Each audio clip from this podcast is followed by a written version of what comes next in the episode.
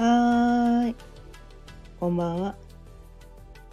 今日も6時になったので、ちょいわるおかんの夕飲みほろよいトーク、やっていきたいと思います。今日のテーマは、何のために人と関わるのかというテーマでお伝えしていきたいと思います改めましてこんばんは。かよねです。毎日夕方6時からだいたい15分前後その日のテーマを決めて気づきのヒントをお伝えしています。ということでね今日のテーマなんだけどまあ昨日ね昨日伝えたことの続きみたいな感じなんですよね。うん。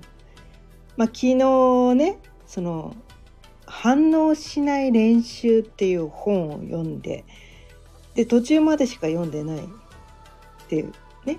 その途中まで読んだことの気づきを昨日伝えたわけなんだけど、うん、まあそこの続きをまあ、続けて読んでってその続きをね今日伝えたいと思うんだけどまああの本要約チャンネルとかでね結構いろんな人がねいろんなことを伝えてたりとか、まあ、中田のあっちゃんねオリラジのね中田のあっちゃんも伝えてたりするんだけどまあいろんな人がいろんな形でね伝えててこうそれもね聞いてたりするんだけどでも何ていうのかなその人が持ってるフィルターによってどこがその人に引っかかるフィルターなのか。どこがその人が大事だと感じるのかっていうフィルターが違うから。ね。他の人が伝えてるから自分が伝える必要がないって思うことももちろんできるんだけれども。人それぞれどこが大事だって感じるフィルターが違うからこういろんな人がそれをやってるのかなと思ってでそのいろんな人がこう感じたフィルあ、ね、受け取ったフィルターでそのいろんな意見その人が感じたことここが素晴らしいと思ったっていうところいろんな人の意見を聞くことで多分こうなんとかな学びが深まるっていうのかな。うん、多分ねえっ、とね書いた人ねその本を書いた人の意図とは違う受け取り方をしてる人もいるかもしれないんだよね。うん、そういうつもりで書いたんじゃないんだけどみたいなそういうこともあるかもしれないんだけれどもそれは私はね間違ってるとは思わないんですよ。その人はねその本を書いた人はそのそういうつもりで書いたわけじゃないんだけどその人はそういうふうに解釈したからこそなんかそれをね聞いた人が新たな気づきがあるかもしれないみたいな。まあ、このように無駄なことなんか一つもないんだよっていうのはね。まあまあまああのよくね伝えてることで。こうこの世で無駄なことをしている人なんか一人もいないし、ね、一人もいないんですよ。でもなんかこ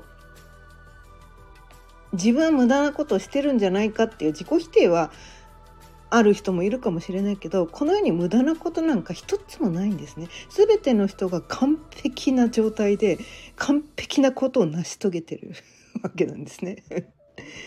まあそれに気づくか気づかないかっていう違いがあるだけで。でね今日はねこのねその昨日の続きの本そのねその、まあ、反応しない練習っていうねその本を読んだことで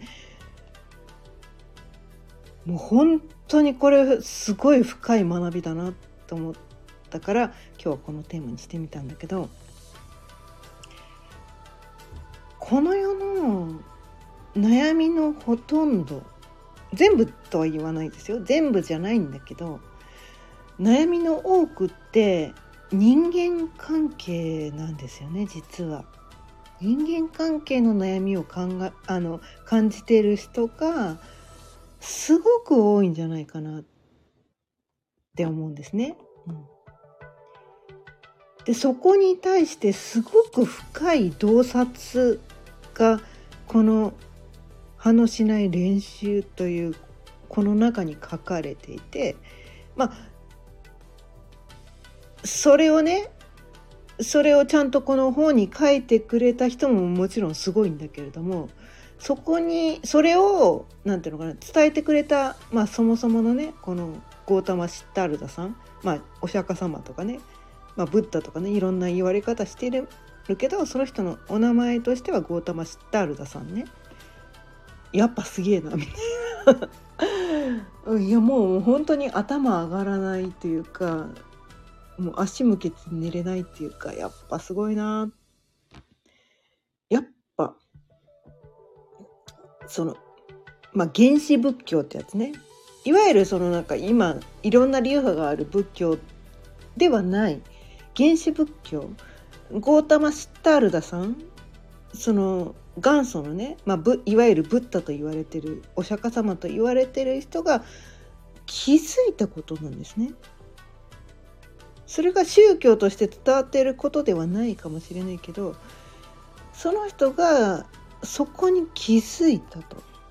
その気づきってやっぱすごいなっていうのをね改めて感じて今日はね。で私がそこに気づいてなかったから今までね。全然気づいてなくて。だからだから私の人生うまくいってなかったんだなっていうのを気づかされてごめんなさいみたいな。申し訳ございませんでした。もう平謝りですよ。平謝りをした。っていうのがねこのね何のために人と関わるのかっていうことに対して何も私は知って気づいていませんでした。何のために人と関わるのかっていうの何にも分かっていませんでした。もう本当にごめんなさいって。もう号泣しながら謝るぐらい私は何も知らなかったです。本当にごめんなさい。っていうことにね気づかされたので今日は、ね、このテーマにでお伝えしたいんだけど。でここでねこの本で伝えてくれてることっていうことがそのねこう何のためにその人と関わるのかっていうその関わりのゴールなんですね。スタートラインじゃないんです。ゴール。まあ目的ですよね。目的ってやつです。何のために私たちはいろんな人と関わるのかっていう話なんですよ。私たちってたった一人では生きていけないんですよね。いろんな人と関わる。いろんな人と関わるんです。でそれが関係性がね濃い人深い人いろんな人います。家族深いですよね。親選べないです、まあ、パートナー選んでるつもりなんだけど実は選んでないんですよ。それをね。選んでないんですよ。選んでるつもりになってるけどね。実はそれは宇宙の采配でね。それは自分にとって学びが深い相手だからその人がパートナーになったっていう、まあ、そういう現実が起きてくるんだけど、まあ、私はねそこにね気づいてなかったんですね当時はね当時は気づいてなくて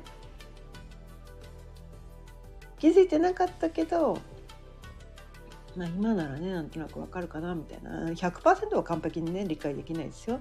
で私たちって100%この世でね何のために私は生きてきたのかとなんなんていうかなその完璧に満足する時っていうのは多分死ぬ瞬間だから 生きてる今がね完璧にならないっていうのはそんなの当たり前なんですよ。だから皆さん完璧目指さないでください。明日死にたいんだったら完璧目指してもいいけど 完璧になるのは死ぬ瞬間なんですっていうのを分かるとすごいなんかもっと長生きしたいんだったらいや完璧じゃないのは当たり前だよねって思えるからあどっちでもいいんですよ。どっちでもいいんです。明日死にたいんだったらね今すぐに完璧求めてもいいんだけど。ね一回完璧になっちゃうとねその後つまんなくなっちゃうんだよ。その後目指すものなくなっちゃうからね。生きる屍になっちゃうから。完璧になるのは死ぬ瞬間な方が私たちは幸せなまま死んでいけるんですよ。で幸せなまま死んでいきたいのか生きる屍のままその状態のまま何ていうのかなこう早く死にたいけど死ねないっていうその悶々とした状態で生きていきたいのかまあどっちを選んでもいいんだけど。うんまあね、そういうことでちょっと話ずれましたすいません。ということでね何のために人に人と関わるのかっていうところこれがねごい深かったんですけど私たちはお互い苦しめ合うために人と関わるわけではないということなんです。お互いが理解し合うためにお互いがお互いを幸せにするために人と関わる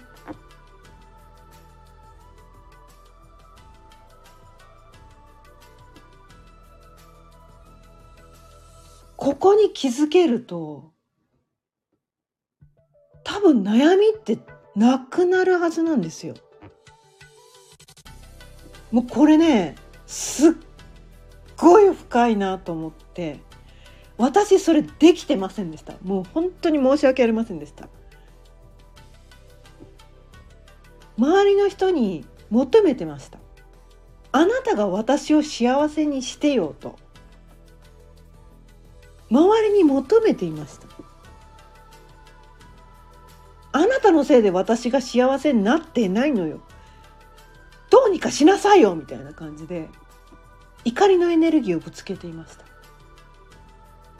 だから私幸せじゃなかったんだと。もうこの気づきめちゃめちゃ大きかったです。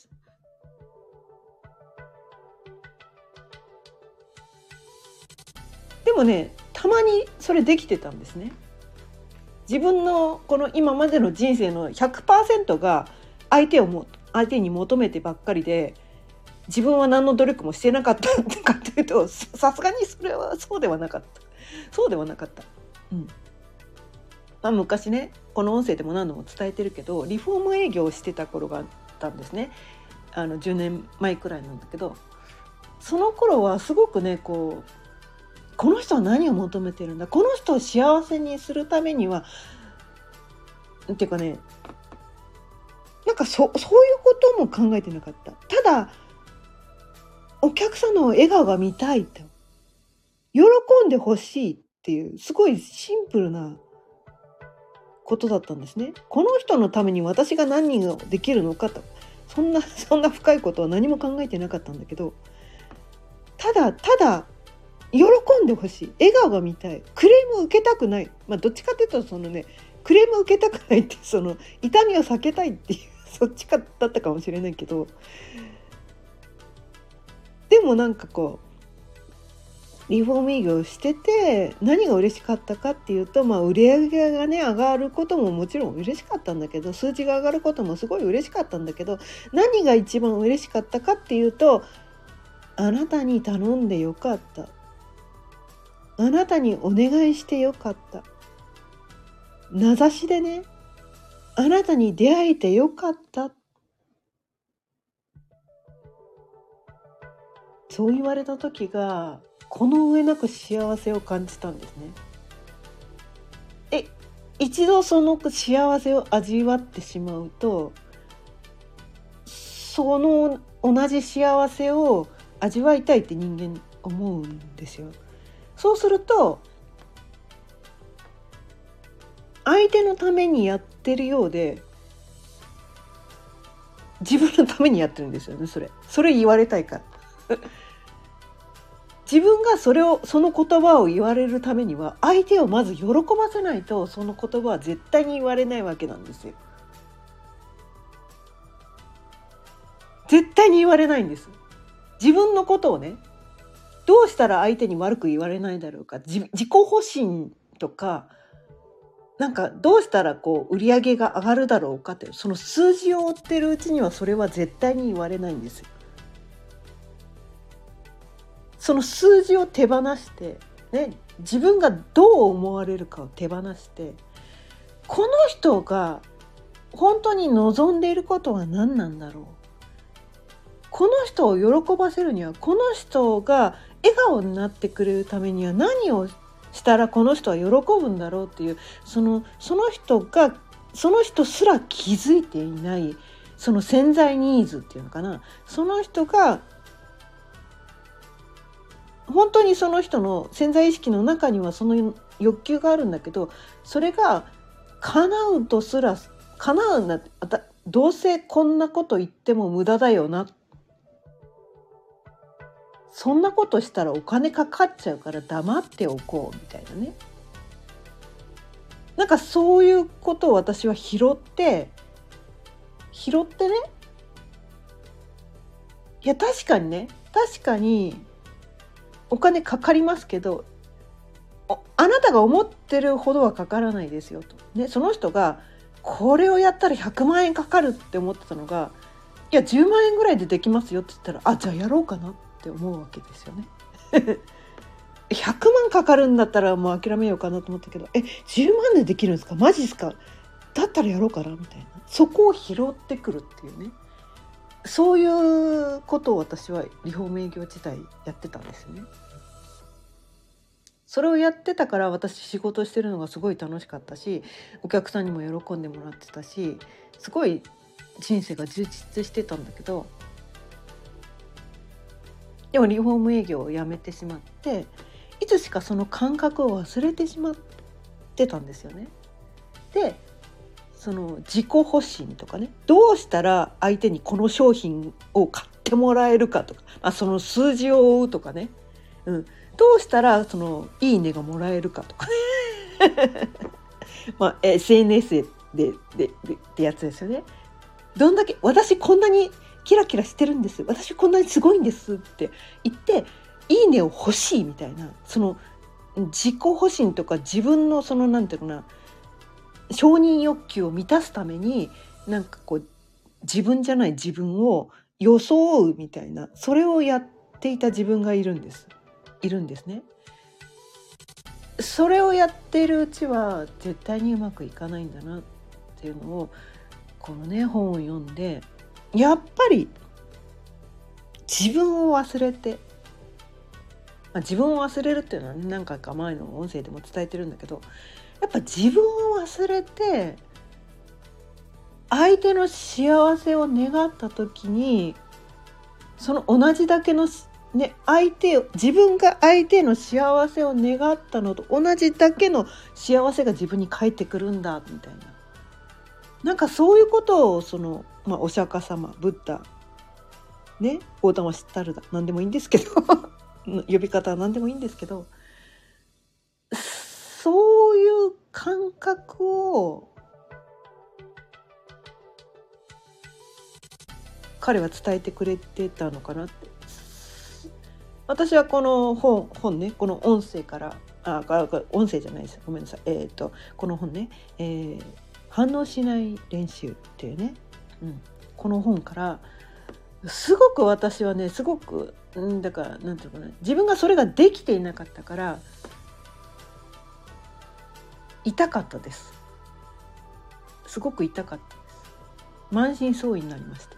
ごめんなさい私それできてませんでした。もう本当にこうねその本にはね満身っていうやつ満身ってやつ満身っていうのはそのなんかおごり高ぶった気持ち？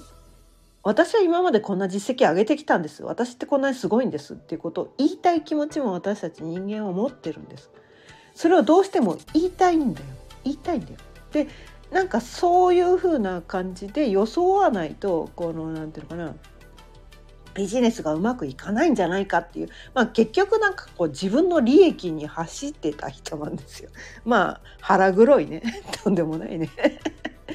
あの欲にまみれた人間だったっていうのを突きつけられて本当ごめんなさいみたいな。本当ごめんなさいって。そうでした。私腹黒かったです。めちゃめちゃ欲望にまみれて本当に汚い人間でした。っていうことに気づかされて。ね。うん。本当ごめんなさい。ただそこでね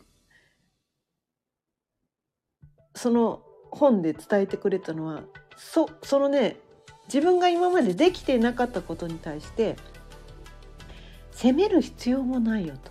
やっぱね自己否定が一番良くないっていうのをそれではその本ではね強調してるんです。今までできていなかったことそれはだって気づいてなかったからできてなかっただけで知らなかったからできていなかっただけなんです。で今まで気づいてなかったこと知らなかったことができないのは私たち人間は当たり前なんですよ当たり前なんです。だから別にねそこに対して自己否定をする必要なくて気づいたその時からスタートラインなんですよ。そこから始めればいいだけなんです。始めればいいんです。だからね今までね私と同じようにこの人間関係において相手に求めてばっかりでね自分が相手の幸せを願えていなかった。自分が相手の幸せを願って相手の幸せのために何か行動を移せたその同じ分だけ自分に幸せが返ってくるんだっていう。そこをねそこに気づけたらそれをそうなんだと。それが本当かどうか知らんけどね。本当かどうか知らんけど。そうなんだと。で今まで私できてませんでしたってごめんなさいって謝ってね分かりましたと。きっとそうなんですね。数千年前からね。